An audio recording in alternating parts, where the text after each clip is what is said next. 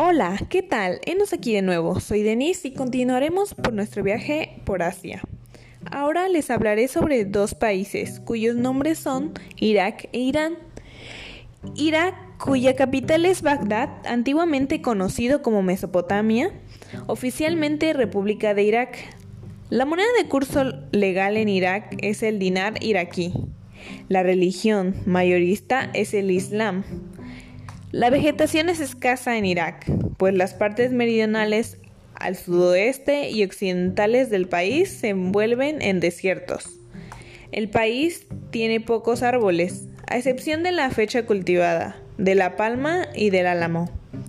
La fauna de Irak incluye animales como el guepardo, el gacel, el antílope, el asno salvaje, la hiena, el lobo, entre otros animales.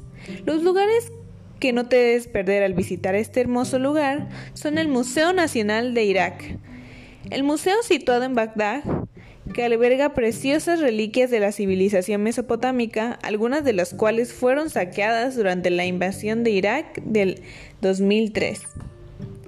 No te puedes perder del hermoso paisaje de Shekhadar. Es una de las montañas más altas de Irak que está lista para sorprender con panoramas pintorescos. Y por último, el complejo del palacio. Está ubicado en la orilla occidental del río Tigris. El gran edificio de dos pisos sorprende con su diseño arquitectónico. Al-Sayud es un digno ejemplo del estilo islámico. El edificio del palacio sorprende con su entrelazado único de varias líneas y figuras geométricas. Como número 2 está Irán, oficialmente República Islámica de Irán, cuya capital es Teherán. La religión más extendida es el Islam. Su moneda es el rial iraní. Los montes sagros están cubiertos por un bosque semihúmedo, dominado por el pistacho, el roble, el olmo y el nogal. La vegetación es abundante en las vertientes de los montes Alborz, orientadas al mar y en la llanura del mar Caspio. Irán posee una variedad de fauna. Se encuentran los conejos, hienas, zorros, lobos, chacales, entre otros animales. También se pueden encontrar pelícanos y flamencos.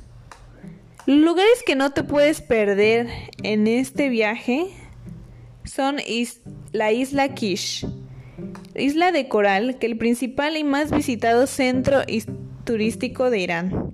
Aquí los viajeros esperan magníficas playas de arena, aguas tranquilas del Golfo Pérsico y un rico mundo submarino. En el oeste de la isla se puede admirar el barco gigante, varado, y en el norte las ruinas de la antigua ciudad de Harir. Después tenemos a la plaza del imán, ubicada en el centro histórico de Isfahan, declarado Patrimonio de la Humanidad por la UNESCO. La plaza fue colocada por Shah Abbas I, el Grande en el siglo XVII la arquitectura monumental de los edificios que rodea la plaza es evidencia del poder de la dinastía Safavid, que gobernó Irán durante cientos de años. Y por último, si quieres saber sobre su historia, te recomendamos el Museo Nacional Iraní, el museo más grande del país, donde se, se almacenan monumentales invaluables del periodo de la antigua Persia. El museo está dividido en dos edificios. El primero presenta exposiciones del periodo preislámico. El segundo, colecciones de la era histórica islámica. El museo fue construido en 1937 y se convirtió en el primer museo científico de Irán.